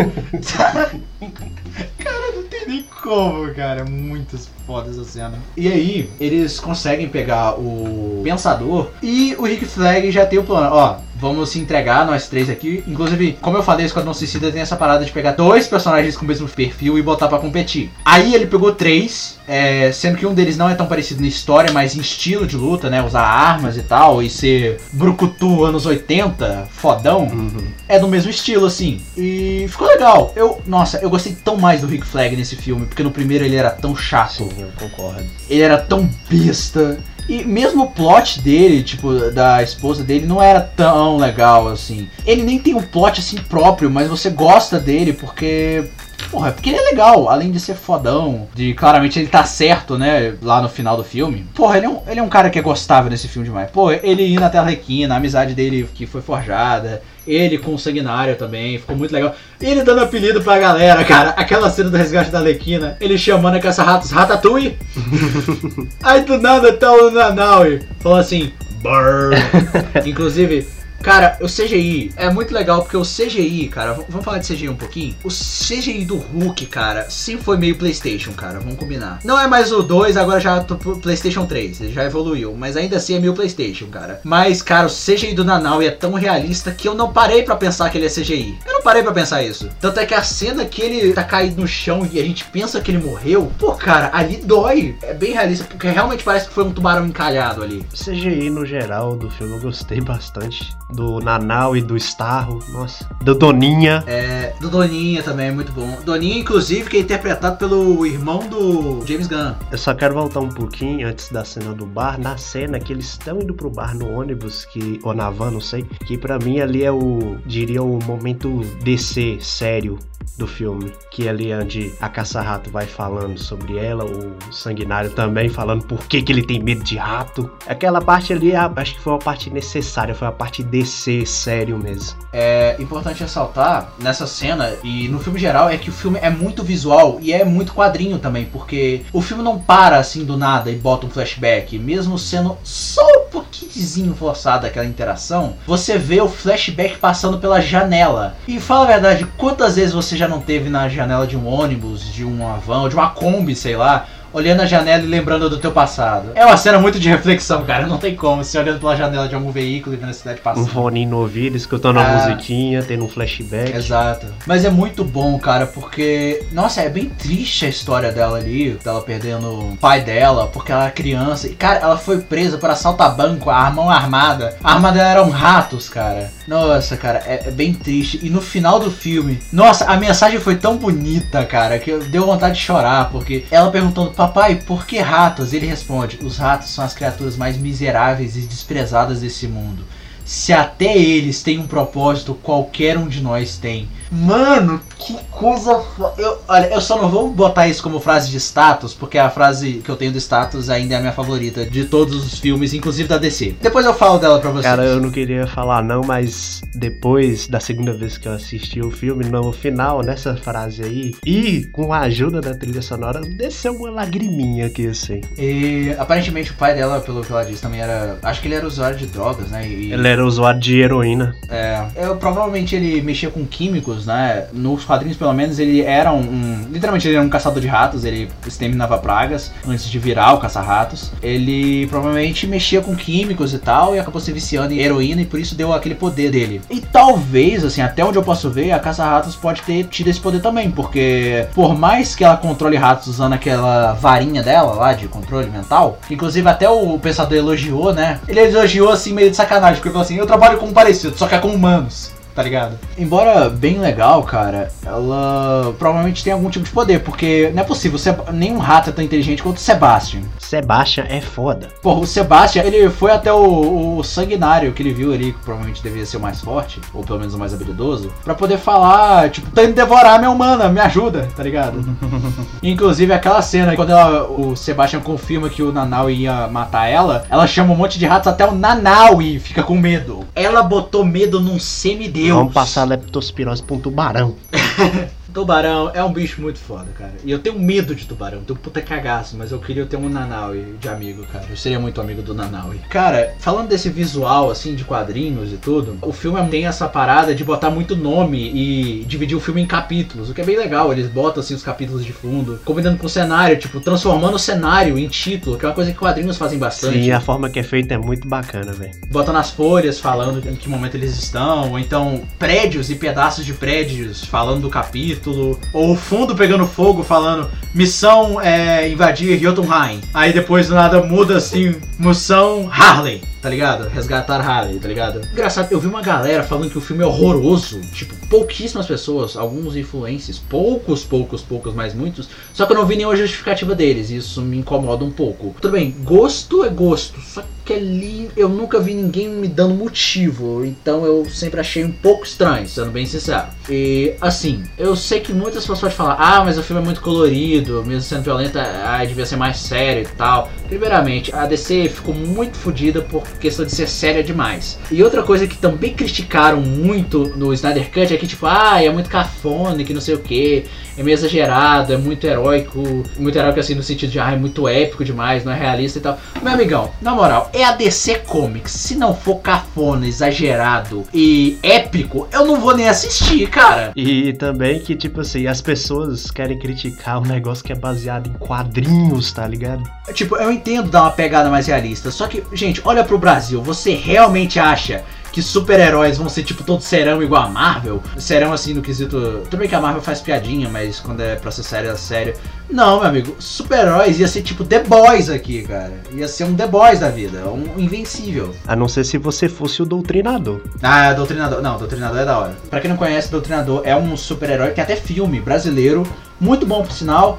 E ele faz o que todo mundo gostaria de fazer com os políticos do Brasil. Com certeza. Vai assistir o filme, muito bom, recomendo. Tá, tudo bem, não é o melhor filme de herói, assim, de ação, mas é muito bom. E pros padrões brasileiros tá excelente também, muito bacana. Tendo isso em vista, cara, eu realmente não aprecio nem um pouco. Não vou dizer que é- não é válida, mas eu particularmente não considero válida essa crítica de que ah, é muito escrachada e tudo, porque a intenção do filme é essa. É ser escrachado, é parecer ter brotado de um quadrinho e tal. E isso é uma parada que eu gosto, eu quero ver mais disso na DC, até na série do Pacificador. Inclusive, eu espero que a série do Pacificador é, resgate alguns personagens, porque eu gosto muito do Pacificador, mas eu acho que ele funciona bem melhor com outros personagens aliados. Vamos então pra falar do clímax do filme, né? A invasão a Jotunheim. Eu acho que o nome disso é uma referência à Marvel, obviamente, por conta do Thor e o cara 4. Inclusive, James Gunn botou uma piadinha particular lá na camisa do Rick Flag. Na, a camisa do Rick Flag nos quadrinhos sempre foi amarela. E lá nessa camisa que ele tá usando é amarela, tá muito melhor do que a primeira do filme, que é só uniforme militar. De novo, sério demais pra ser DC, não tá muito legal. Tipo, se eu quero uma coisa séria, vamos pegar um, um filme, uma proposta mais coringa, que é sério. Cavaleiro das Trevas, do Nolan, que é sério também. Beleza, a gente pode ter esses plots assim mais sérios. Só que pra um Esquadrão Suicida da vida, tem que ser mais escrachado. Pro o The Batman que vai sair com o Robert Pattinson, que é um filme que eu estou bem ansioso pra ver, na verdade. Eu tô botando bastante fé nele. Ele tem um clima assim bem mais dramático, trazendo uma Gotham bem dark assim. Eu acho que bem válido. Eu acho, eu quero uma coisa assim mais no sentido de épico, que tá uma coisa que na minha visão tá faltando um pouco. E vamos lá, a gente tá querendo fugir um pouquinho da realidade, não é A verdade? gente não assiste as coisas pra ficar na realidade. A gente sempre quer achar uma válvula de escape pra fugir da realidade. A gente quer uma alegoria à realidade, mas ela em si, se for assim, a gente vive. Por isso que mesmo filmes mais realistas, sabe, filme de espião ou de exército, não é uma coisa que todo mundo vai viver. Então, traz o que seria uma experiência sua, né? Tem que fazer personagens identificáveis em outras situações, para você se identificar com outro personagem, em outro universo, você se sentir. Porque essa, na minha visão, é a função da arte, despertar emoções para assim gerar novas artes. Emoções despertam artes e artes despertam emoções. É um ciclo sem fim que nos guiará. Anota essa frase, um dia ela estará nos livros de história. Enfim, é, como eu tava falando, a referência que foi muito boa é que tem um coelhinho na camisa do Rick Flag, uma referência ao mascote da Warner, né, o Pernalonga, com uma plaquinha escrito. Eu não lembro em qual língua tá escrito, pode ser espanhol mas, ou francês, não sei. Deve ser espanhol, mas tá escrito: dificuldades geram oportunidades. É alguma coisa parecida e tem esse sentido, porque né, o, o James Gunn tinha sido demitido na Marvel por causa de um cancelamento que ele sofreu. E aí ele voltou com tudo na DC, e agora ele tá de volta na Marvel para fazer o Guardiões da Galáxia 3. Ou melhor dizendo, o As Guardians of Galaxy. A Marvel 3. viu a bosta que fez. A Marvel fez uma merda, cara. Vamos lá. Pro ápice do filme, galera. Primeiramente, aquela cena de todo mundo na chuva. Pô, cara, vamos ser sinceros, nenhum de vocês viu o Milton lá de começo. Ninguém A gente só viu depois. A gente só viu o Milton morrendo. Ah! Cara, quando ele morre. Eu lembrei agora. Ele morre. Aí o Paulinhas. Meu puta que pariu, mataram o Milton. Aí a Alequina, mas quem é Milton? E cara, ele tava com a gente, ele se sacrificou. E no final do filme ela vira pro sanguinário e fala: Obrigada, Milton. Ele fala assim: "Hã? Mas meu nome não é Milton. Então, a gente teve uma longa conversa sobre o seu nome ser Milton. Não tivemos. Não venha desmentir isso agora. Essa cena é muito boa, cara. Olha, as lutas estão muito impressionantes. O plano dele foi bem legal. O pacificador pegando a cabeça do pensador e dando de cara no laser. Tá sensacional. e no final, eles encontrando o Staro, cara. E é muito legal quando a conexão lá da torre volta. E o cara da. O nerd da cadeira, né? O nerd da cadeira vira e fala. Tem a porra de um kaiju aqui. Mas assim, vamos lá. Tendo isso em vista, cara, até aí a gente viu o líder lá gostosão, o general, que nesse ponto da história já tava pra morrer também, o pensador e o Staro. Ah, e a Amanda Waller também. Quem você acha que é o vilão desse filme? Fala pra mim. Os Estados Unidos. Exatamente. Porque o líder morreu, o ditador morre, o pensador também morre. E ele faz pouco no filme, assim. Relativamente pouco, né? Ele tem muita importância, mas ele faz relativamente pouco. O Staro, cara, ele é uma vítima ali. Sim, Ele é uma vítima total. Não é vitimizante, tipo, ah, ele matou um monte de gente assim, ó. Olha, a galera que ele dominou de começo lá, ele fez. Primeiro ele fez por autodefesa. Depois ele fez porque estava sendo usado de experimento. Depois ele saiu matando todo mundo, mas vamos combinar. Imagina que você tá num planeta alienígena, de um monte de raça pequenas, e você é torturado por 30 anos. Você está de boa na tua casa, vem uma nave te sequestra, te tortura. Você tenta se defender, eles te torturam mais ainda, te levam, te aprisionam por 30 anos e você desperta, se liberta e vê um monte de pessoas pequenininhas que estavam te torturando. Tu não vai matar todo mundo? Com certeza, pô. Fala pra mim! Tanto é que o, o próprio Starro fala que ele tava feliz viajando nas estrelas, observando as estrelas. Cara, essa cena. Pô, eu fiquei tristão. Porque nessa cena da morte dele, tudo bem, eu não, não tiro razão do Esquadrão Suicida de matar, que tava ele destruir ali tudo. Porque afinal é a Mas porra do ele- Kaiju. Mas, cara, quando eles estão olhando pra ele caindo, tipo, ele tá morrendo, ele sangrando. Pô, furaram o olho dele, comeram as ligações, ele sangrando, ele caindo. Dava pra sentir ele chorando ali, né? Porque, por mais que fosse sangue, parecia que ele tava chorando. E as pessoas que estavam dominadas por eles começando a cair, você escuta as pessoas falando: Eu estava feliz admirando as estrelas. Mano, eu dei um arrepio. Eu fiquei triste, mas triste, cara. Pô, imagina. Você ser torturado depois de 30 anos enquanto você tenta se libertar, te matam, cara. Sendo que você só tava de boa. Pô, cara, é triste. Eu fiquei com dó, cara. Eu fiquei tão triste quanto fiquei com o Milton, sendo bem sincero. E com o Homem Bolinhas. Nossa, a cena do Homem Bolinhas, do Sanguinário falando, é a sua mãe. Inclusive, fora de contexto, essa cena não parece que tá xingando ele. Olha lá, é a sua mãe.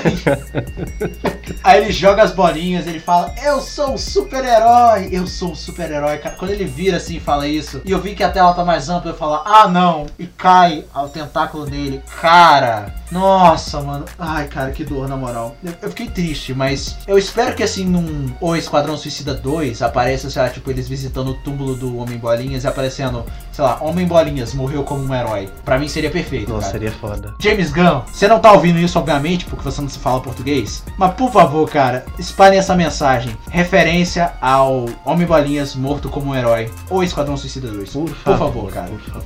Por favor. Ele merece, cara. Ele merece. A cena inicial do filme, assim, logo. Pô, cara, as bolinhas ali, poderoso, cara. Ele usou pouco, na verdade, ele usou umas três vezes no filme, mas o que pouco que ele usou, porra, bem eficiente. Ele usou uma vez lá, quando o Milton morre, ele fica puto, isso ficou legal. Ele atirando e explodindo as bombas, e isso já traz pra outra parte do filme, né?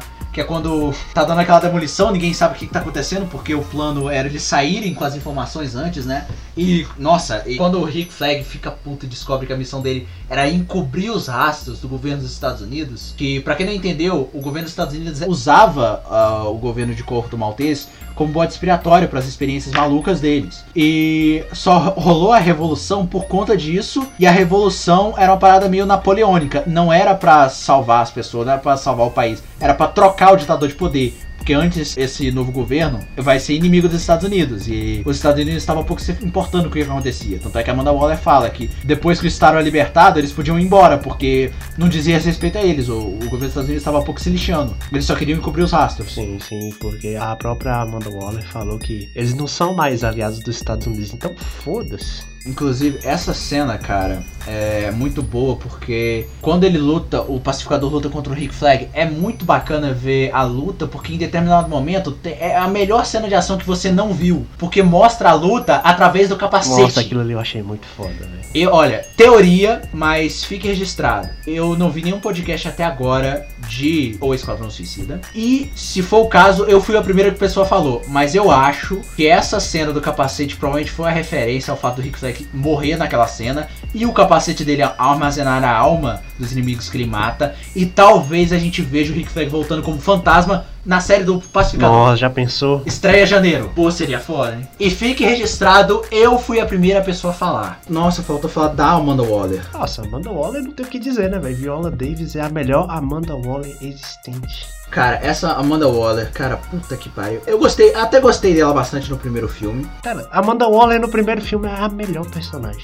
Mas assim, a Amanda Waller é uma personagem que ela é tão bem construída que a gente ama muito odiar ela. Porque ela, ela é desprezível, cara. Ela representa tudo de ruim, assim, que tem no governo. Porque ela é tudo estatística pra ela. As pessoas mortas são tudo estatística. Até nas animações dela, no, nos quadrinhos que ela aparece, até lá no Liga da Justiça. Acho que ela aparece, só aparece no Sem Limites, mas, cara, até lá ela é uma personagem drástica, dramática, conhece a identidade do Batman, ela descobriu e ela bota pressão do Batman lá. Ela cria um grupo chamado Watchmen, que não é igual ao Watchmen dos quadrinhos, mas ela junta uma galera assim, os Super Gêmeos, o Raio Negro, o Chefe Apache.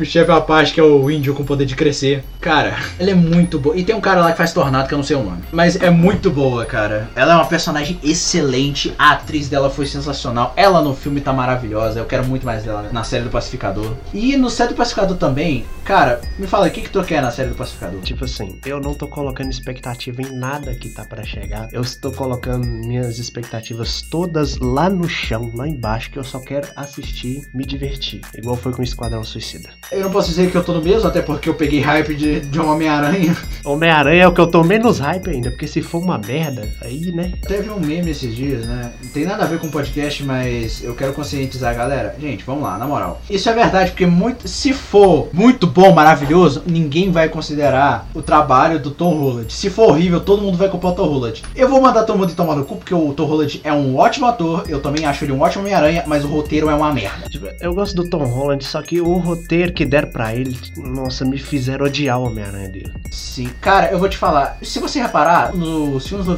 dos Vingadores e do é, Guerra Civil, mais que ele aparece pouco, ele é legal.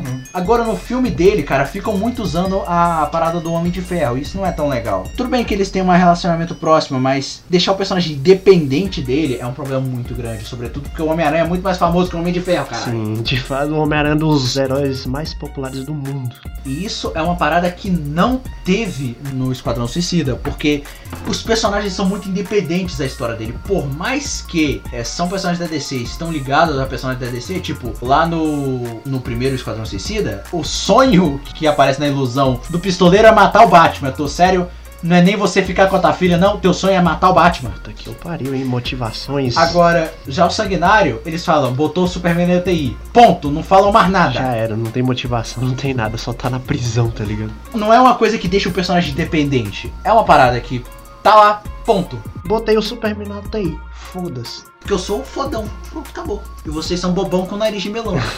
Cara de bundão. Mas, cara, outra coisa que eu tenho que pontuar. O Starro, ele é um baita de um vilãozão nos quadrinhos, porque ele é o primeiro vilão da Liga da Justiça. Que é uma baita de um currículo, cara. Ele foi o vilão que fez a Liga da Justiça se unir. Tanto é que, tipo, tem uma animação muito tosca do Batman, que é Batman os Braços Destemidos, que é uma animação focada em piada, então tem que ser tosca mesmo. Só que só tem um momento que ela é séria quando aparece o Starro. Aquele episódio foi tenso, cara. Porque as estrelas do mar grudavam no Starro e eles ficavam repetindo: Starro está vindo, Starro está vindo. E eu ficava no cagaço, caralho, pelo amor de Deus, quem é Starro? e o personagem deu medo. Só que aí ele foi só uma vítima. E ficou legal, ficou uma releitura bacana do personagem. Inclusive, eu tenho que contar uma parada muito engraçada sobre Starro, porque como é que funciona? Starro é uma consciência coletiva. Então existe o Starro Supremo e existe um Starro do tamanho de um planeta, que é um Starro que domina um planeta. Caralho. Existe o Starro do tamanho de uma cidade, que é o Starro que dominou a cidade. Existe o Starro do tamanho, sei lá, menor, que é igual o Starro que a gente tem lá. E existe os mini Starro que dominam pessoas. Aí, aí os Starros vão meio que evoluindo, tá ligado? Então, Starro é esse tipo de consciência coletiva vilãozão. O problema é, em alguns quadrinhos da Liga da Justiça, o Starro foi eliminado e ele sobrou um pedaço dele. Como toda estrela do mar, ele regenera. E o Batman botou esse Starro dentro de um jarro de vidro e levou pra ele estudar. Só que o Starro lá de dentro criou consciência e o Batman começou a chamar ele de Jarro. E o pior é que o Starro começa a ajudar o Batman na luta contra o crime, ao ponto de que ele falou: Eu quero ser o novo Robin. Puta que pariu. E tem uma, cara, e tem uma saga que ele literalmente domina a Liga da Justiça pra eles não lutarem contra o crime, pro Batman não correr o risco de morrer. Caralho. E aí tem um puta momento que o Batman conversa com o Jarro, né? E fica falando todo bonitinho e que não sei o que, ensinando ele sobre como é a luta contra o crime, como que eles fazem é importante. Pra no final, cara, nossa, joguem isso na internet, cara. Tem uma cena do Batman abraçando uma pequena estrela do mar. E é bonitinha, cara. Eu sei, você, de todas as coisas malucas do Batman, tu nunca sonhou em ver o Batman numa situação dessas, abraçando uma estrela do mar. Caralho. No Esquadrão Suicida eu vi uma mulher que quase foi comida viva abraçando a porra de um tubarão. Então, É, essa aí tava mais louca que o Batman. Cara, é, essa luta final não tem nem como falar. É muito bem construída, muito bem feita. Como tudo desse filme. sim, e pra pontuar sobre essa luta final, tipo assim, o filme vai carregando, vai carregando, vai carregando, você tipo, pensa assim, pô, o que é que vai rolar? Aí estaro, né? Caju gigante na cidade destruindo todo mundo. Caju E gigante. ele era a vítima. É, Caju gigante é um puta pleonasmo, cara. Mas, cara, no fim das contas, considerações finais. Eu não quero nem parar de falar desse filme, cara, porque o filme tá muito foda. Vamos lá então. O Esquadrão Suicida. Dava até pra comparar o com Deadpool por conta do humor, da violência, tudo mais. É um filme bastante divertido, tá ligado? Cara, eu vou ser sincero, desculpa te interromper, mas eu só assisti o segundo filme do Deadpool, mas mesmo assim eu acho que eu prefiro esse ao Deadpool. Não, não tirando moral do Deadpool, porque eu gosto bastante do Deadpool, é excelente, mas puta que pariu, esse aí tá no meu coração. Enfim, opinião minha. Prossiga. Enfim, Esquadrão Suicida é um filme escrachado, é colorido, é violento, é engraçado, tem sua pitada de seriedade, é o melhor filme da DC que eu já vi. Cara, minhas considerações finais, eu apaixonei nesse filme total, eu consegui assistir ele um monte de vezes. E em relação à galera que tá falando mal sem contexto, pra quem não- só não gostou, gosto pessoal, de boa, tranquilo, questão de opinião. Pra quem fala mal só por hate mesmo, é, vai tomar do cu. Enfim, arruma alguma coisa melhor pra você fazer da sua vida do que ficar hateando os outros, cara chato. Ou então, pelo menos, tem um bom argumento pra falar porque o filme é ruim, ou invente, no caso, né? Porque o filme não é. Exato. Cara, no fim, foi uma experiência muito boa. E pra galera que fala mal, pra galera que enche o saco, tanto desse quanto do Snyder Cut, sem ter bons argumentos, meu amigão, sinceridade. Eu poderia assistir 4 horas desse filme aqui, podia ter botado 4 horas pra mim. Eu quero a versão sem cortes de James Gunn. Não vou falar a versão do diretor, porque o filme inteiro é a versão do diretor. É verdade. Mas cara, eu vou te falar, isso aí tá uma obra de arte excelente e eu espero muito o retorno desses personagens, cara. Mas eu espero assim com medo, porque eu sei que se voltar no filme alguém vai morrer e eu não quero que ninguém morra, porque eles são muito amáveis. Mas eu, eu queria que, se você pegar os dois filmes do Esquadrão Suicida, uma é uma história e o outro é uma história completamente diferente. Então não, dá pra descartar o fato que se for fazer um outro filme do Esquadrão Suicida, pega outra história totalmente diferente. Então, tipo assim, teve o primeiro filme, aí teve o soft reboot e vai pensando assim ter outro soft reboot. Não, eu acho que soft reboot, eu acho que não. Eu acho que pode ser um filme assim, sem muita conexão, mas. É que, tipo assim, esse Esquadrão Suicida tem uma ligação mínima com Aves de Rapina por parte da Alequina. Lá na cena que ela tá com o ditador lá. A ligação é mínima. Quem assistiu o filme percebe, tá ligado? Não, verdade. Mas ainda assim, cara, eu acho que devia, sei lá, um ou Esquadrão Suicida 2, ou então com outro nome seria interessante também. Aquele Esquadrão Suicida. Aquele Esquadrão Suicida. Talvez Esquadrão Suicida. É. Esquadrão Kamikaze. As possibilidades estão aí, né? A Esquadrilha Suicida. não, não, não, melhor, melhor. A Esquadrão da Suicida. Não, não. Se fosse só de mulher, não ia chamar nem Esquadrão Suicida, ia chamar Fenas Malucas. Ou então Esquadrão, vírgula, o Suicida. Faz sentido. Esquadrão Suicida O, tá ligado? Faz sentido. Mas assim, eu acho que devia ter assim, uma continuação, não tão tipo é, pesando nesse filme, mas só falar, olha, é na mesma linha, fazendo o mesmo estilo e com mais personagens, matando mais personagens, eu acho que casa bem. Mas no fim das contas só não pode matar o Nanau, e essa é a regra. Se matar o Nanau é gay. É- Quinta série, Moments. Exatamente. Tem que ir nessa vibe, né? É o James Gunn que tá. É. Mas vamos lá. Obrigado, Trick, por mais um comparecimento, cara. Muito obrigado mesmo. E Hang, cara, muito obrigado, tanto por ser meu editor, tanto por, pela sua participação e espero você de volta em futuros podcasts. Com certeza. Já tem dois aí que eu já sei que tu vai participar. Ih. Mas não vou falar qual. Ih, rapaz. Eu vou deixar cair a ficha do pessoal. Vamos ver quem consegue adivinhar. Ih. Vamos ver quem cai a ficha primeiro, tá bom? Vamos ver quem cai. Esse negócio de cair a ficha aí tá meio suspeito. É, luz, meio peçonhento, como, digamos assim, uma serpente, talvez, uma cobra, não sei. É. Vamos lá. Mas vamos deixar a galera adivinhar, né? e fiquem tranquilos, porque tudo pode dar errado.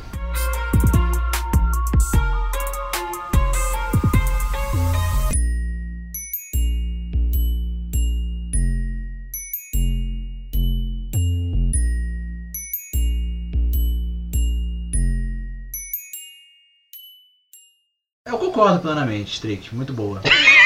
é, Pegar as coisas fora de contexto é foda pra voltar. Bota isso como cena pós-créditos, por favor.